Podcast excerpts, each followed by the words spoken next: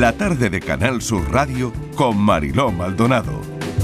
Los dos parlantes afuera, la música en el balcón, cayendo por la vereda en sonoro borbotón. Alguien me acerca un trago, alguien me quiere hablar. Yo solo quiero que mires mientras te miro girar.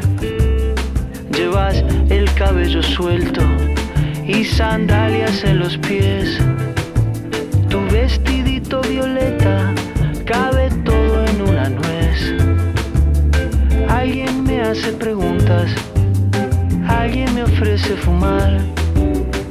A todo digo que sí con tal de verte bailar. 4 y 18 minutos de la tarde, el certamen literario Escribidores ha arrancado este miércoles con una charla entre el Premio Nobel Vargas Llosa y el Premio Princesa de Asturias Leonardo Padura.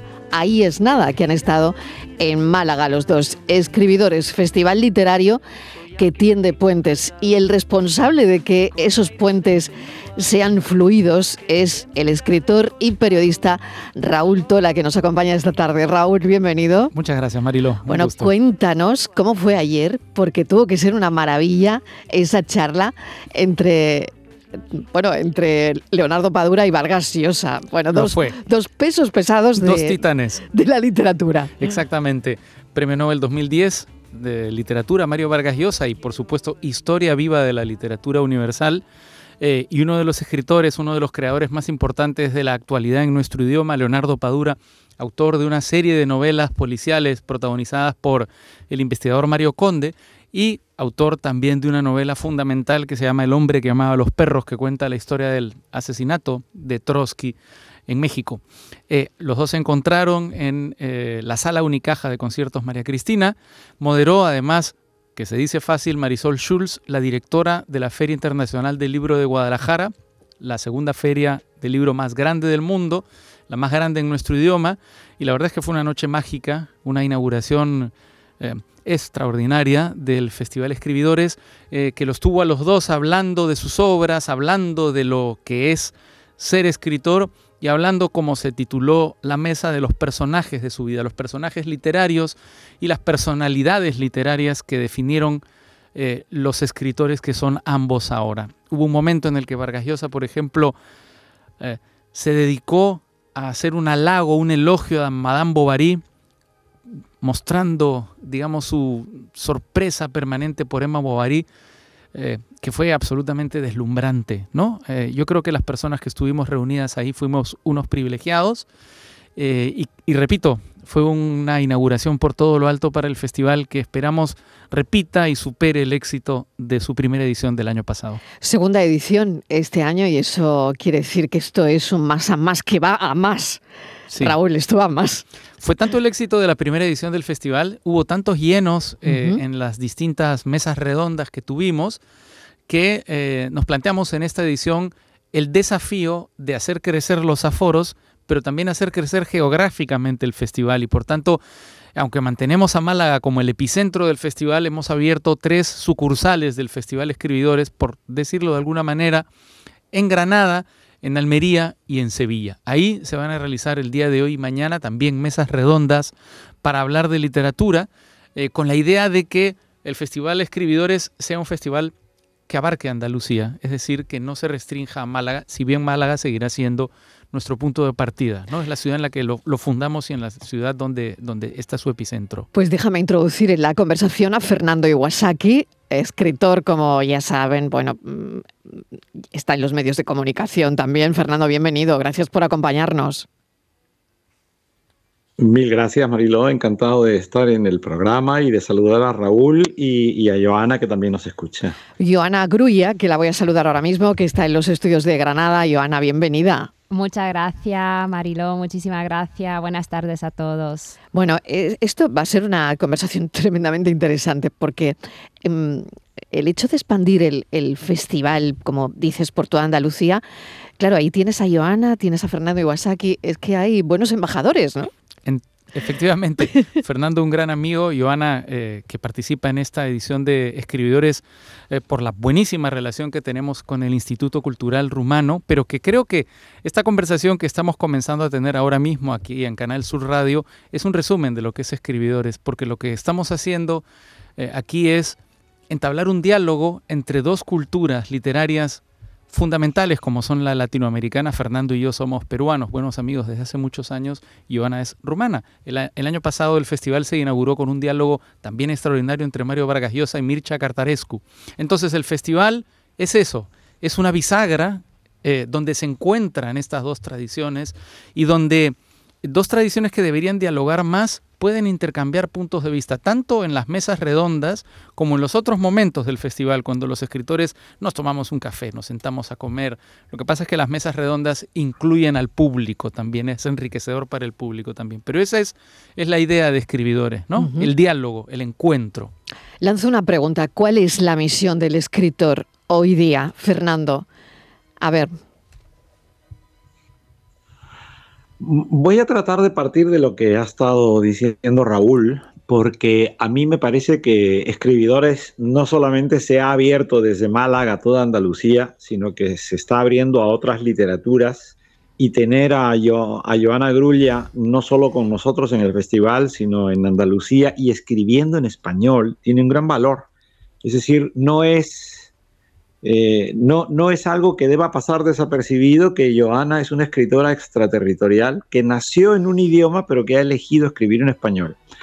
Y al mismo tiempo es interesante lo que decía Raúl del diálogo con Mircea Cartarescu, porque muchos escritores rumanos eh, han escrito en español e incluso en francés, Ionesco, por ejemplo, eh, Mircea Eliade, pero es que en español, eh, Vintila Joria, eh, que vivió en, España muchos años, escribía en español, ¿no? Entonces, Joana se, se suma a esta ilustre lista y creo que esa es una de las misiones y responsabilidades del escritor hoy en día, que es tender puentes hacia autores de otros países, de otras lenguas, de otras tradiciones, de otros tiempos, y en ese sentido, la misión que, está cumpliendo la cátedra eh, Mario Vargas Llosa es para mí maravillosa. ¿no? Ahora, yo quisiera añadir algo en el sentido de lo que dice Fernando, si me permiten. Durante el diálogo entre Vargas Llosa y Cartarescu, descubrimos que los escritores rumanos, por lo menos los de la generación de Cartarescu,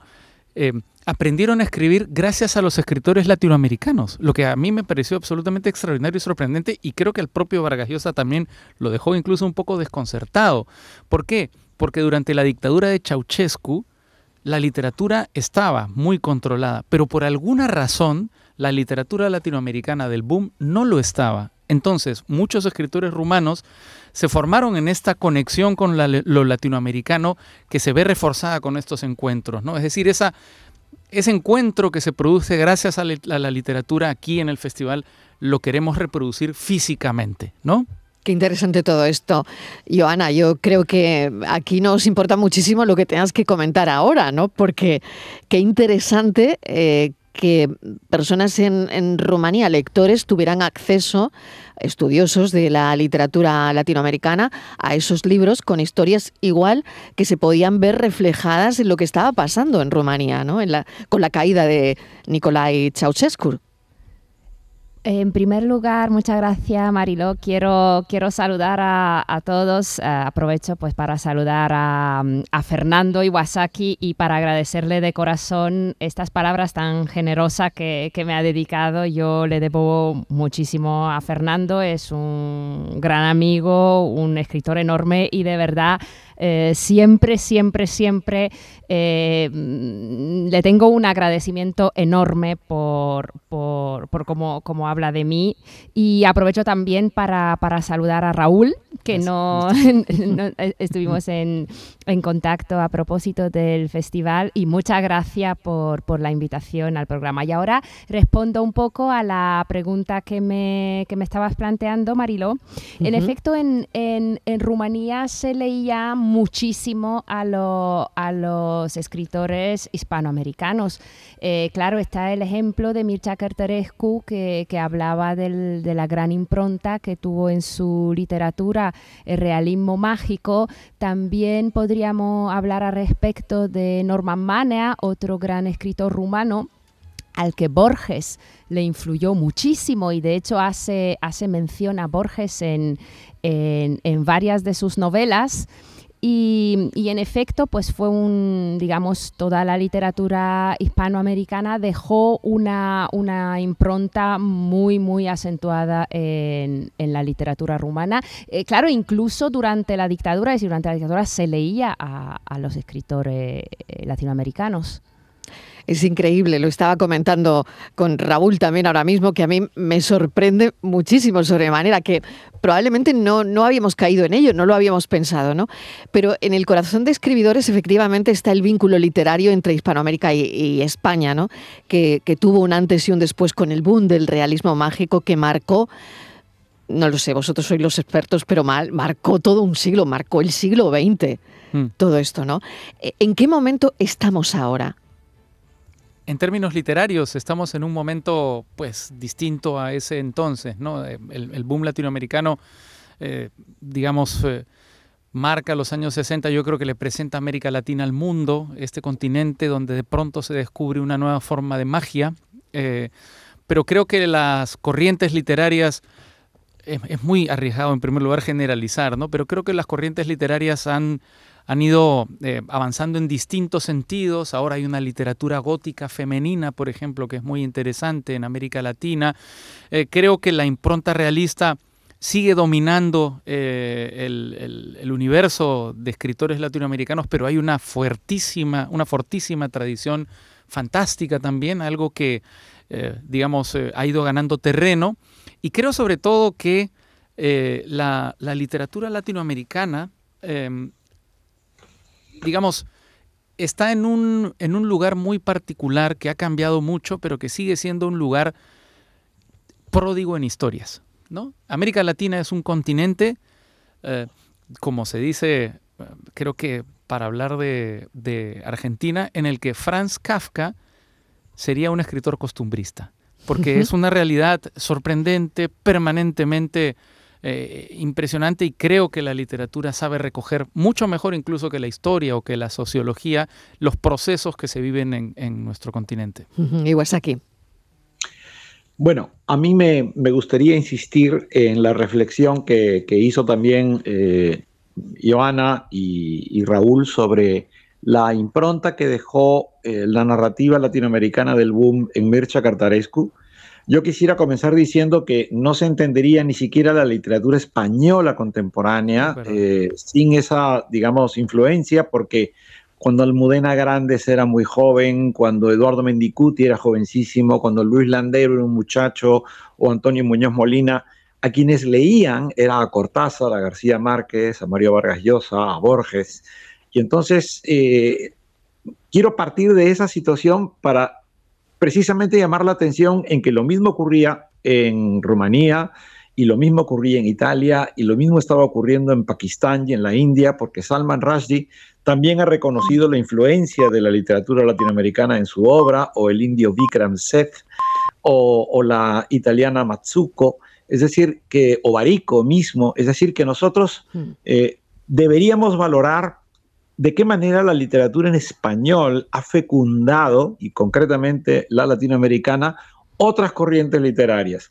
De acuerdo que ahora mismo eh, haya otras tradiciones, otras corrientes, otras eh, búsquedas, pero el pozo que ha quedado de esa ambición por escribir novelas totales, por esa ambición por crear eh, recursos técnicos narrativos que concretamente eh, Vargas Llosa toma de Faulkner. Eh, todo esto es algo que, ya está en la literatura de varias lenguas y que tiene que ver con América Latina y no solo con el boom, sino sobre todo con Borges, a quien Steiner definió como uno de los cuatro grandes clásicos del siglo XX, que aprovecho para decir que ninguno de esos cuatro clásicos, que fueron Proust en francés, eh, Joyce en inglés, Kafka en alemán y Borges en español, ninguno de los cuatro tuvo el Nobel. Ahí queda dicho. Ahí queda dicho. Bueno, el festival ya es un punto obligado en la agenda cultural de Andalucía. Ha, tenido, como decía Raúl, un apoyo de público entusiasmado que ha demostrado la pasión por la literatura. De ahí la segunda edición y esperemos que una tercera y una cuarta y que esto sea un no parar. Pero a mí me gustaría saber yo creo que vamos a tener escribidores para rato, pero me gustaría saber qué, citas no hay que perderse, porque creo que hay una muy interesante de Isabel Allende. Sí, Isabel Allende se va a presentar en Escribidores, se va a presentar, eh, digamos, de manera virtual. Ella vive en California, pero eh, tiene una cita conmigo, nada menos. Tengo la suerte de poder sostener un diálogo con Isabel Allende este viernes eh, a las 8 viernes 24 de febrero a las 8 en el Auditorio Museo Picasso de Málaga. Le hemos bautizado el diálogo Fantasmas, Espíritus y Recuerdos. Y yo creo que pues es una Está muy bien titulado, ¿eh?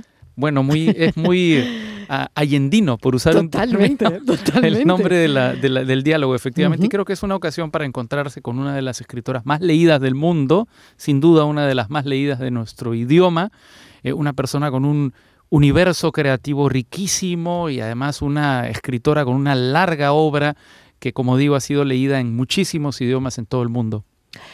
Y bueno, me queda preguntarte también, ¿sabes qué te lo voy a preguntar? ¿Cómo está? Sí, sí, adelante, adelante, aquí.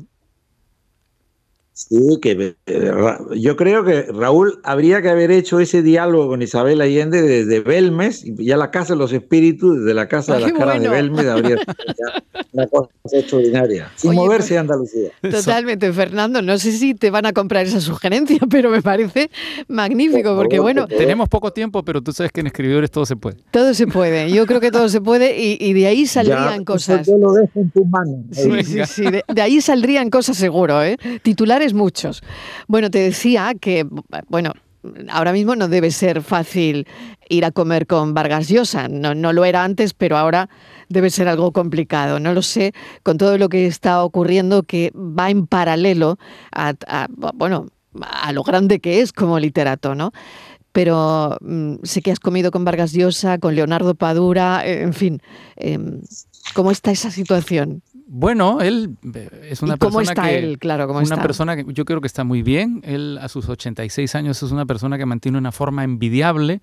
Eh, yo lo primero que le pregunté cuando llegó aquí a, Málaga eh, y se bajó del autobús que lo traía de la estación María Zambrano, le digo, ¿cómo estás?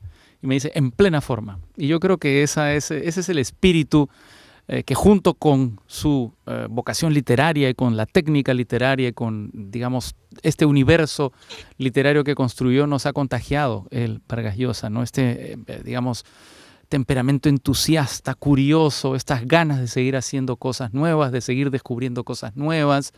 Em, él participa en prácticamente todas las mesas redondas, no se pierde una de las mesas redondas del festival porque le gusta ir a las mesas redondas, porque le gusta atender a las mesas redondas. Vamos a estar en Guadalajara ahora en mayo para la Bienal, la quinta Bienal de novela Vargas Llosa, que entrega el premio de, novela más importante a la novela publicada en los dos últimos años en nuestro idioma.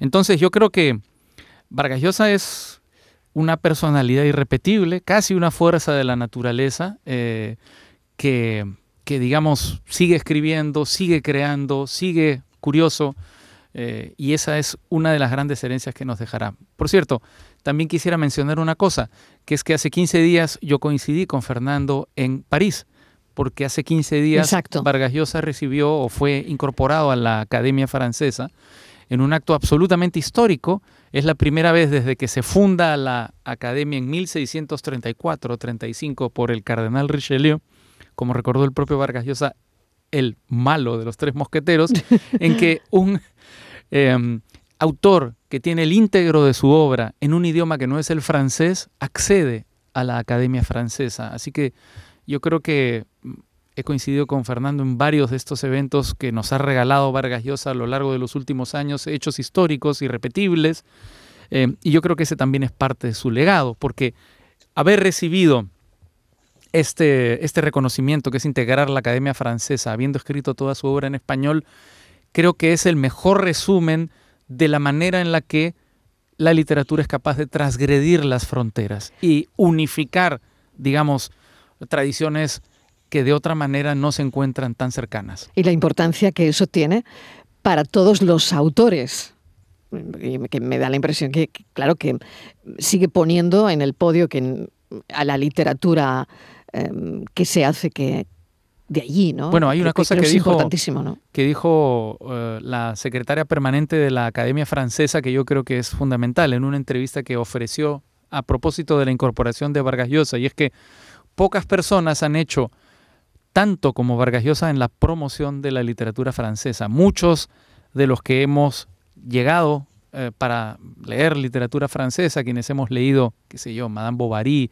o hemos leído a Sartre o a Camille, o los escritores franceses, a Proust, qué sé yo, eh, lo hemos hecho justamente por eh, la permanente promoción que ha hecho Mario Vargas Llosa de la literatura francesa. Entonces, yo creo que él le ha granjeado muchísimos lectores a los escritores franceses y buena parte de la literatura francesa se conoce gracias a la promoción y al estímulo de, autores como él, o específicamente de él. Qué interesante. Bueno, y me voy a Perú, eh, aquí Duele todo lo que está ocurriendo y se lo lanzo también, le pregunto a Raúl Tola, ¿no? Es, es doloroso lo que pasa en Perú ahora mismo. Fernando. Lo es, Mariló, pero me gustaría decir, y, y con esto no quiero ser ave de mal agüero, que todo lo que está ocurriendo en América Latina en general y en el Perú en particular va a terminar ocurriendo en Europa en general y en España en particular antes de 10 años. Esto viene pasando desde los años 90. En los años 90, ningún país latinoamericano podía aprobar sus presupuestos generales sin la aprobación de todos los organismos financieros internacionales. Ahora esto le pasa a España. En los años 90 comienzan los procesos eh, duros, difíciles, de paz, reconciliación, perdón, Chile, Argentina. Eso está pasando en España, con todos los temas de la memoria, y, son igualmente complicados. Y por eso pienso en lo que está ocurriendo ahora mismo con tantos países latinoamericanos en los que vemos que la gente exige desde las calles la convocatoria de una asamblea constituyente para elaborar una nueva constitución. Eso la audiencia lo sabe muy bien, está también en los comentarios políticos en España y mucho me temo que estamos ante una ola de populismo que nos va a golpear a todos. Raúl. Yo suscribo lo que dice Fernando plenamente. Siento que hay un modelo que se ha venido replicando en América Latina em, que ha tratado de ponerse en la práctica en el Perú, que es el modelo del populismo de izquierdas, eh, de la escuela de Chávez o de eh, bueno, de Maduro, su heredero, o del propio Ortega, eh, y en el caso peruano, felizmente, no prosperó. Es decir, felizmente en el Perú, digamos, su operador era un personaje profundamente inculto y profundamente torpe, el expresidente y prospecto de dictador Pedro Castillo, que intentó dar un golpe de Estado eh, que se deshizo como el papel mojado y a las dos horas ya no era más presidente, había sido vacado por el Congreso y había, eh, digamos, asumido la presidencia su vicepresidenta, Dina Boluarte, que es ahora presidenta del Perú. Lo que ha ocurrido a partir de ese momento es verdad, es, es algo trágico. Son más de 60 muertos los que se han registrado en el Perú en los últimos tres meses, desde el momento que Castillo intenta dar el golpe de Estado, desde el momento que Dina Boluarte asume la presidencia. Y es que yo creo que efectivamente hay ahora mismo en nuestro continente, eh, ha habido siempre grandes diferencias, grandes dificultades, grandes bolsones de, ciudadanos que no tienen plena ciudadanía, que se encuentran eh, aislados, marginados, ¿no? Eh, y en el caso del, del Perú, lo que siento es que esos bolsones han ido creciendo económicamente, pero en muchos casos no han encontrado un correlato en términos de derechos ciudadanos. Y yo creo que ahí se ha producido este descontento que ha sido canalizado de la peor manera por Pedro Castillo. Porque Pedro Castillo se presentó como un redentor, como un salvador, jugó la, carta identitaria de una forma, digamos, muy, muy exitosa, la verdad. Entre otras cosas, con eso ganó las elecciones. E hizo una serie de promesas, muchas de ellas incumplibles, pero que ahora han comenzado a estallar, porque al no poderse cumplir, digamos, se culpa a quienes sacaron del poder a Pedro Castillo de que no se puedan cumplir. No sé si me estoy explicando perfectamente. correctamente. perfectamente. el, peligro, el problema eh, y las consecuencias del populismo más, eh, más ramplón, ¿no? Pues os voy a desear muchísima suerte, que haya escribidores para Rato Fernando Iwasaki. Muchísimas gracias por acompañarnos. También le doy le mando un abrazo enorme a, Joana Grulla, que desde el 97 vive en Granada, vive aquí en Andalucía, que es profesora titular de Teoría de la Literatura y Literatura Comparada, que su último libro de relatos, Las mujeres de Hopper, no hay que perdérselo. Y mil gracias por haber estado con nosotros. Muchas gracias. Por favor. gracias. Un placer. Y a Raúl Tola, gracias y a seguir con todo. Un placer.